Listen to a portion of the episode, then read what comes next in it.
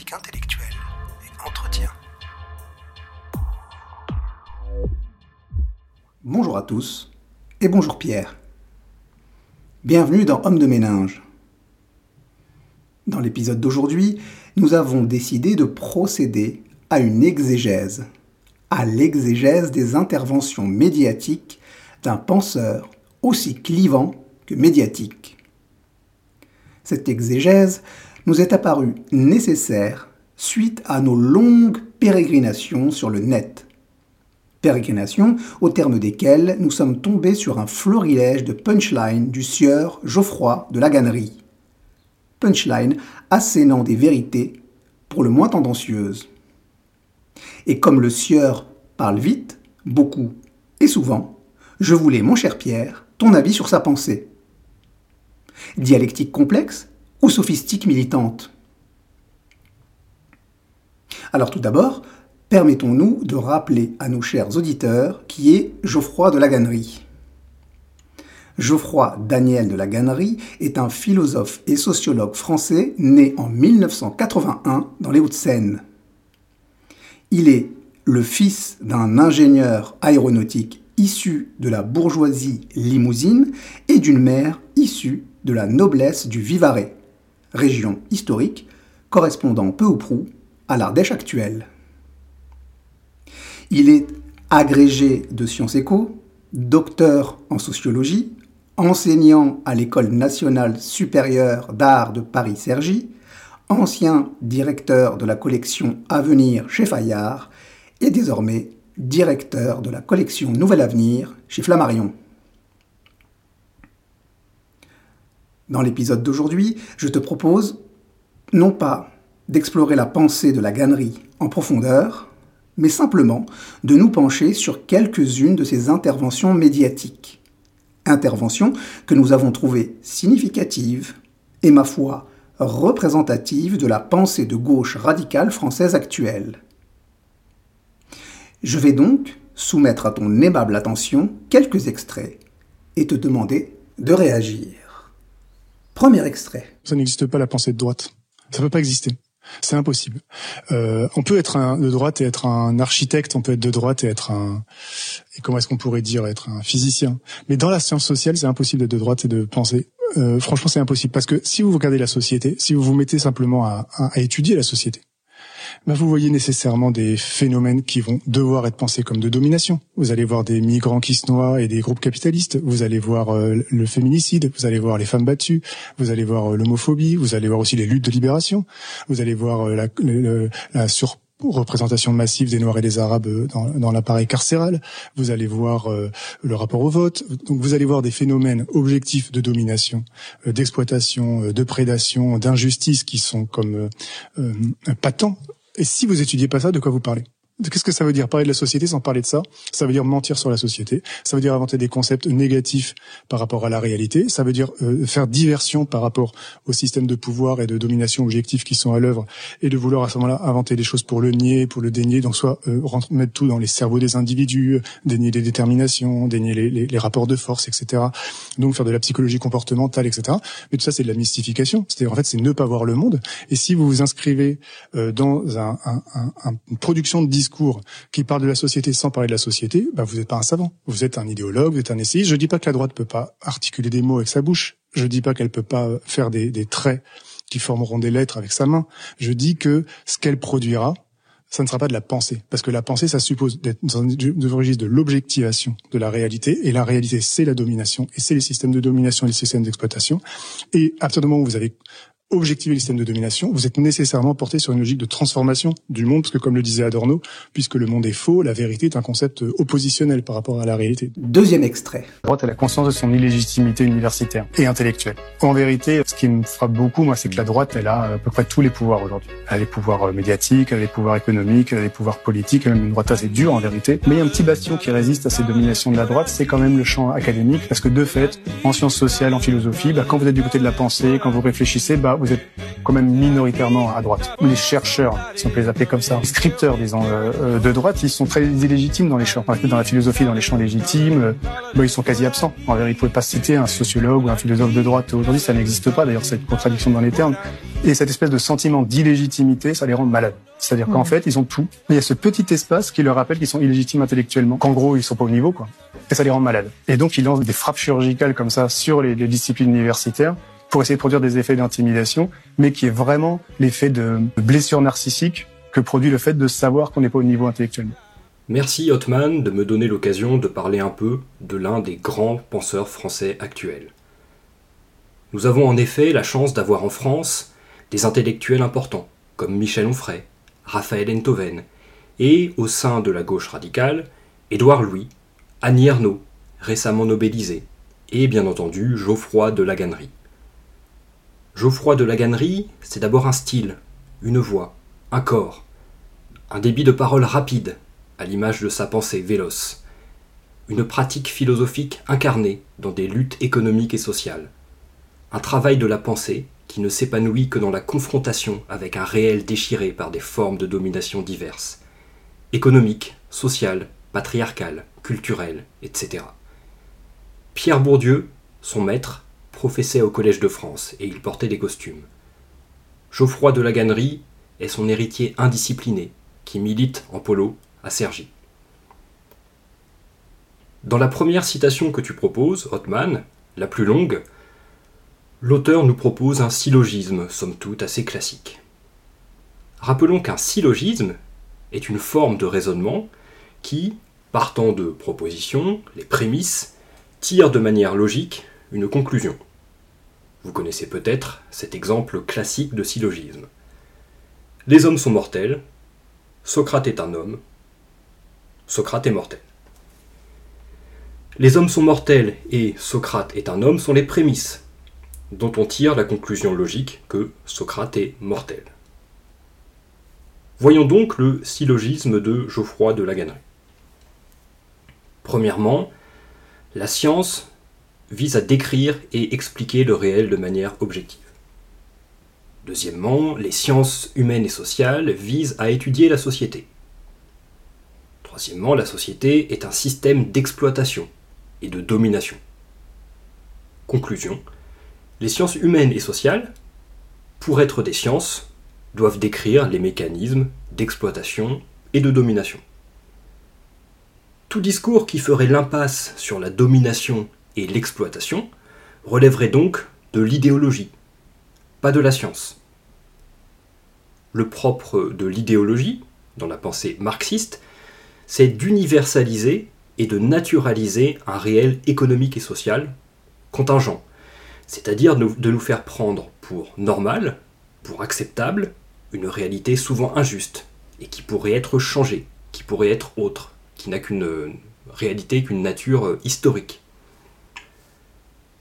le propre de l'idéologie, c'est donc d'être du côté de la conservation de l'existant, avec cette idée que l'existant ne peut être changé, qu'il est naturel, qu'il est universel, qu'il va de soi. Être dans l'idéologie, sous-entend Geoffroy de Laganerie, c'est donc être du côté de la conservation de l'ordre dominant. C'est donc être de droite. On comprend mieux, dès lors, l'idée force de notre auteur, être de droite, c'est être du côté de l'idéologie, de l'illusion, de la mystification, de la fausse conscience. C'est donc penser faux, mal penser. On arrive dès lors au deuxième syllogisme implicite de notre auteur. Premièrement, penser consiste à produire des idées vraies sur le réel. Deuxièmement, la droite se fait des idées fausses sur le réel social et économique. Conclusion, il ne peut donc y avoir de pensée de droite. Si la pensée consiste à dire le vrai, que la droite dit le faux, on peut considérer au contraire que la gauche, en mettant au jour les mécanismes de domination, est du côté de la pensée. Il y aurait ainsi une solidarité forte entre discours de gauche, pensée et vérité je me suis longtemps demandé pourquoi il n'y avait que très peu d'universitaires de droite dans le champ des sciences humaines et sociales Et pourquoi ceux qui étaient modérés, de centre gauche ou droit, préféraient rester discrets? Geoffroy de Laganerie me permet de le comprendre. L'université est consacrée à la recherche du vrai. Le vrai est le propre du discours de gauche. Entrer dans un discours, dans un parcours, pardon, de sciences humaines et sociales, c'est donc, tel le philosophe qui s'extrait lentement de la caverne de Platon, voir le réel social comme ce qu'il est. Un ordre social et symbolique injuste qui domine, exploite, invisibilise. Tout comme Heidegger disait que la science ne pense pas, c'est une citation, parce qu'elle n'a pas de retour réflexif sur son cadre conceptuel, Geoffroy de Laganerie affirme que la droite ne pense pas, parce qu'elle n'a pas de retour réflexif sur son cadre de pensée. Voilà. Redevenons sérieux quelques secondes. Voici ce que j'ai compris de l'intervention de notre auteur. Il est toujours bon de déplier et d'expliciter l'argumentaire de quelqu'un, avant de prétendre pouvoir lui répondre quelque chose d'intéressant et ou de légitime. Je vous invite par ailleurs à appliquer un principe de charité épistémologique, en particulier quand les propos de votre interlocuteur vous heurtent ou vous hérissent le poil. On voit ici que, derrière les formules provocatrices de l'auteur, il y a une démarche argumentative implicite qui mérite d'être mise au jour pour être éventuellement critiquée ensuite. Alors le reproche que je ferai assez spontanément au discours de Geoffroy de la Gannerie, c'est qu'il tombe dans un dogmatisme assez fruste. La Gannerie est, pour aller vite, un héritier de la sociologie critique de Pierre Bourdieu. Une sociologie qui conçoit le social comme un champ de force, avec des rapports de domination qu'il s'agit d'élucider. C'est un paradigme intéressant et fécond, et j'invite tout le monde à l'explorer mais il me paraît quelque peu excessif de faire de ce paradigme la vérité révélée, et de ne pas admettre qu'il puisse exister d'autres paradigmes concurrents qui seraient tout aussi féconds. Ce dogmatisme risque d'étouffer le débat scientifique, en excluant a priori tout ce qui se démarque du paradigme qu'il impose. Cette exclusion, par ailleurs, semble ici se faire autant pour des raisons épistémologiques, c'est-à-dire liées à la connaissance, que politiques. S'éloigner du paradigme de la sociologie critique, ce serait non seulement être dans l'erreur, mais en plus être de droite, donc semble-t-il moralement méprisable. Toute proportion gardée, j'ai fait une curieuse association d'idées hier entre ces extraits que tu me soumets, Hotman, et ma lecture du moment. Le prodigieux livre du chinois Liu Cixin, un livre qui s'appelle Le problème à trois corps un très grand classique de la science-fiction contemporaine. Dans les premières pages du roman, il est question d'un procès politique intenté à un professeur de physique théorique en pleine révolution culturelle en Chine. Je vous lis un court extrait donc, du procès de ce professeur de physique qui a le tort d'enseigner la théorie de la relativité. Camarade Yezetai, vous êtes un expert en sciences mécaniques. Vous devez bien vous rendre compte que la force unie contre laquelle vous résistez est si puissante que si vous continuez à vous obstiner, elle vous conduira à la mort. Nous allons aujourd'hui reprendre la séance là où nous nous étions arrêtés la dernière fois. Ne perdons pas de temps en palabres. Professeur Yé, répondez à la question suivante. De 1962 à 1965, lors de vos cours d'introduction à la physique, avez-vous, oui ou non, donné sans permission un grand nombre d'informations sur la théorie de la relativité? La théorie de la relativité est un principe de base des sciences physiques. Comment pourrais-je ne pas en avoir parlé durant mes cours de physique fondamentale? répondit Yetzetai. Menteur hurla une jeune garde rouge à côté de lui. Einstein était un représentant de l'autorité académique réactionnaire, et comme les mauvais esprits se rencontrent, il est parti fabriquer la bombe atomique pour les impérialistes américains. Si nous voulons fonder une science véritablement révolutionnaire, il nous faut d'abord mettre à bas le pavillon noir de la théorie de la relativité qui représente les intérêts de la classe bourgeoise. Yedzetai garda le silence. Il encaissait la souffrance de devoir porter une coiffe de métal et une plaque sur la poitrine, restant muet aux questions qui ne méritaient aucune réponse. Dans son dos, ses étudiants fronçaient les sourcils. La jeune fille qui venait de prendre la parole était la plus sagace des quatre jeunes gardes rouges. Elle avait manifestement préparé sa tirade, car il l'avait vu un peu plus tôt répéter derrière la tribune. Cependant, pour affronter Yetzetai, il ne suffisait pas d'annoncer des slogans. Aujourd'hui, ils avaient choisi de faire usage d'une arme nouvelle pour vaincre le professeur. Un jeune garde rouge fit un signe de la main à quelqu'un dans l'assistance. Assise au premier rang, Shaolin, épouse de Yetzetai et collègue de celui-ci dans la faculté de sciences physiques, se leva et monta sur l'estrade. Elle était affublée d'une veste vert gazon, qui ne lui allait pas du tout, mais qui se voulait tout proche de la couleur des uniformes des gardes rouges. Cependant, pour tous ceux qui avaient connu Shaolin et savaient qu'elle aimait dans le passé se vêtir d'élégantes robes manchoues, cet accoutrement paraissait saugrenu. Yetzetai cria-t-elle à l'adresse de son époux. Il était évident qu'elle n'avait guère l'habitude de ce genre de spectacle, et élever le ton lui coûtait des efforts, au point même que les trémolos dans sa voix avaient redoublé d'intensité. Tu ne t'imaginais certainement pas que je me dresserais devant toi aujourd'hui pour te dénoncer et te critiquer, n'est-ce pas? Oui, tu m'as autrefois berné, tu m'as aveuglé avec ta vision réactionnaire du monde et de la science. Mais j'ai ouvert les yeux à présent. Grâce à l'aide des petits généraux de la Révolution, je me tiens désormais du côté de la Révolution, du côté du peuple. Elle se tourna vers l'assistance. Camarades, petits généraux de la Révolution, vous tous, personnels et éducateurs révolutionnaires, nous devons prendre conscience de la nature réactionnaire de la théorie de la relativité d'Einstein. Son aspect réactionnaire est encore plus explicite pour ce qui est du principe de la relativité gravitationnelle. Il propose un modèle statique de l'univers et nie la nature dynamique de la matière. Cette théorie est anti-dialectique. Elle prétend que l'univers a des limites, ce qui n'est autre que de l'idéalisme réactionnaire. Troisième extrait. Vous avez quand même une tendance parce que le monde veut ça, et comme dit Adorno, la vérité du monde c'est sa fausseté, et que la vérité est un concept critique. Plus vous connaissez le monde, plus vous avez envie de le transformer. Et donc il y a un rapport entre vérité et oppositionnalité, et donc entre université et gauche. Et plus vous êtes dans la recherche en sciences sociales, plus vous voyez comment fonctionne la police, comment fonctionne le racisme, comment, fonctionne le capitalisme, la prédation des pays africains, etc. Bah, vous êtes amené à être du côté des forces progressistes comme étant une conséquence nécessaire à la pensée. Voici une thèse qui mérite d'être explicitée, autant dans sa formulation dans les possibilités de la défendre intellectuellement. La vision classique du chercheur est celle d'un individu qui cherche la vérité de manière froide, désintéressée.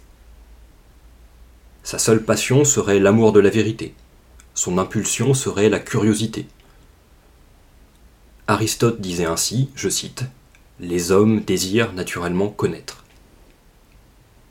Dès lors, tout individu mélangeant recherche scientifique et militantisme se voit reprocher de manquer d'objectivité, d'être aveuglé par ses partis pris idéologiques ou politiques. La sociologie en particulier est souvent décriée pour ce tort supposé.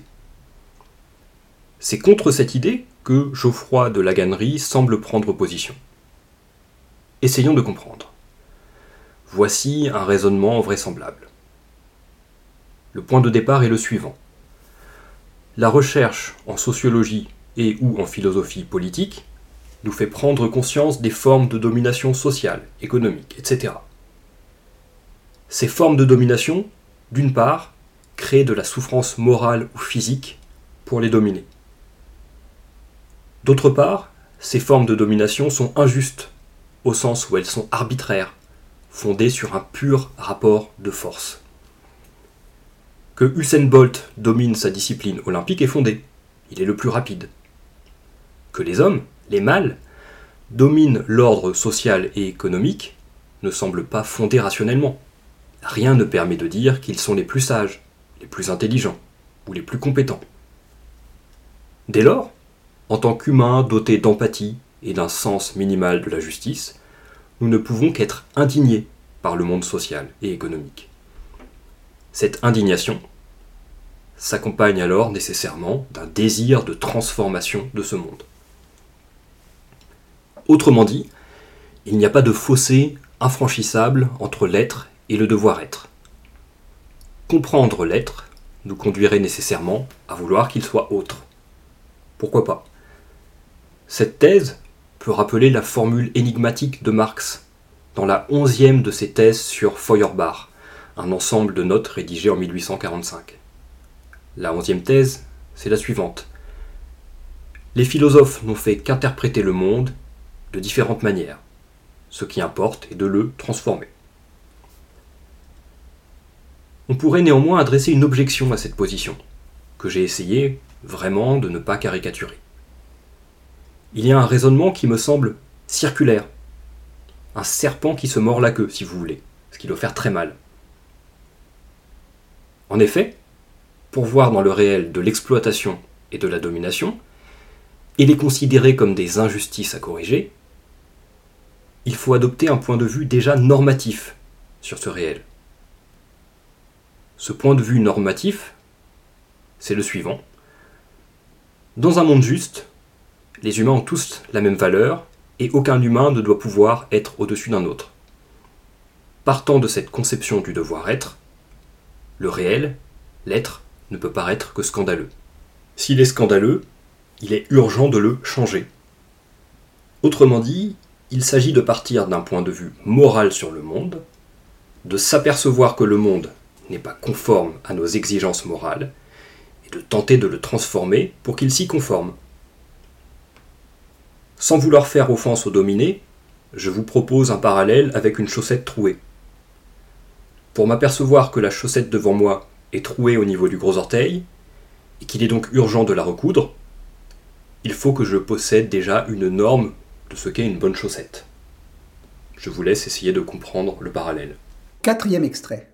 Ah, tout à fait. Hein. Moi, je pense que Vous le assumez. but, de la... Ouais, le but de la gauche, c'est de produire des fractures euh, et des gens intolérables et des débats intolérables dans le monde social. Il faut savoir qu'il y a des paradigmes irréconciliables qui sont politiques. Moi, je suis contre le paradigme du débat, contre le paradigme de la discussion. Je pense que nous perdons notre temps lorsque nous allons dans des chaînes d'infos à débattre avec des gens qui sont de toute façon euh, euh, inconvaincables et que, en fait, nous ratifions la possibilité qu'ils fassent partie de l'espace du débat. Je pense qu'effectivement, la politique est de l'ordre de l'antagonisme et de la lutte, et je assume totalement le fait qu'il faut reproduire un certain nombre de, de censures, en vérité, euh, dans l'espace public pour euh, rétablir un espace où les opinions justes prennent le pouvoir sur les opinions Ça veut injustes. Ça quoi, veut dire pardon, quoi pardon, Ouais. Ça veut dire quoi rétablir une forme de censure dans l'espace public? Bah, ça veut dire, moi, en fait, c'est plus que la censure, parce que je suis pas favorable à l'appareil d'État, mais euh, je- euh, plutôt favorable à une forme de mépris que la gauche doit avoir pour les opinions de droite. C'est-à-dire qu'il faut arrêter d'essayer toujours de réagir. Moi, je suis très faible à ce qui se passe sur les réseaux sociaux. Par exemple, quand vous avez sur une chaîne d'info en continu des débats euh, d'extrême droite ou euh, semi-racistes avec des gens qui tiennent des propos racistes, etc. Tout le monde sait que c'est fait pour ça, et tout le monde va se mettre à réagir à ça, à dire c'est un scandale, etc.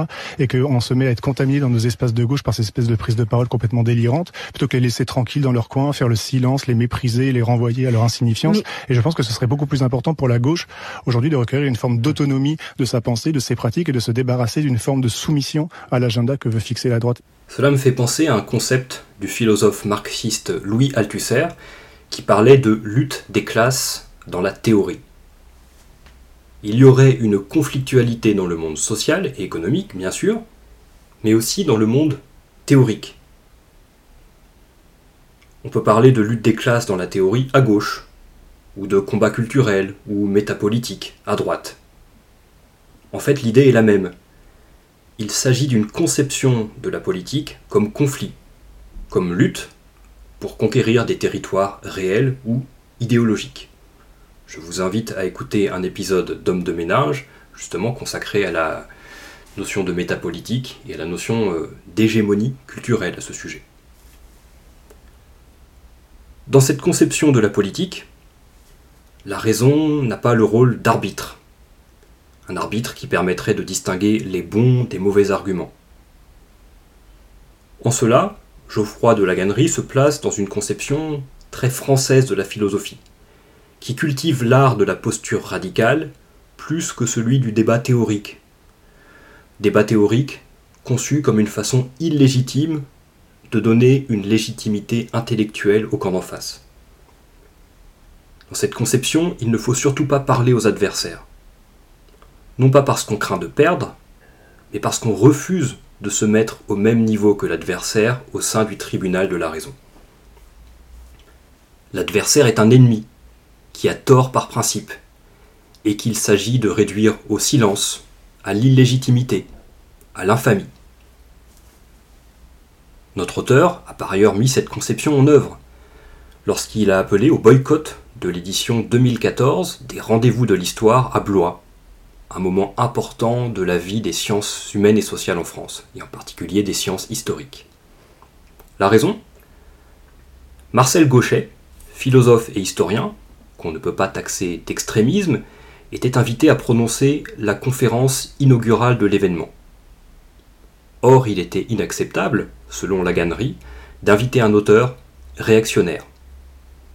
Il s'agit ici d'une ostracisation voulue comme tactique politique. La stratégie est assez simple. Toujours présenter son adversaire comme réactionnaire, raciste, d'extrême droite, pour décourager tout discours concurrent dans le champ des sciences humaines et sociales. Force est par ailleurs de constater que la stratégie fonctionne dans cet inframonde où la gauche est dominante. Force est également de constater que cette stratégie est de moins en moins opérante dans le monde des gens ordinaires. Gens ordinaires pour lesquels Geoffroy de Laganerie, tout à son culte de la minorité et de la marge, n'a que du mépris. Grand bien lui fasse. Peut également apercevoir un paradoxe dans sa conception. La gauche aurait pour euh, rôle de créer des individus infréquentables, des individus euh, qu'il faudrait euh, ostraciser du champ intellectuel. Et en ce sens, et je pense que ces mots dépassent sa pensée, il en appelle à la censure. Censure qu'il s'empresse ensuite de ne pas relier à un rôle étatique, au rôle de l'État, État que dans une conception marxistoïde, il rejette ou il combat. Il y a une sorte de d'ambivalence conceptuelle dans sa, dans sa prise de position. Cinquième extrait.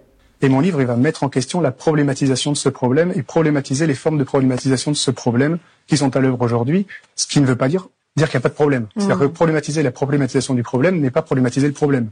Ok, Raymond DeVos. On retrouve ici une forme euh, assez euh, française de, de, de philosopher et de théoriser, qui est surdéterminé par le passage de beaucoup d'intellectuels français dans le système des hippocagnes et des cagnes, c'est-à-dire des prépas qui euh, préparent justement les, étudiants aux écoles normales supérieures. Euh, il me semble que Geoffroy de la Gannerie a passé trois ans en classe préparatoire et qu'il a ensuite intégré l'école normale supérieure de Cachan en économie, en sciences économiques.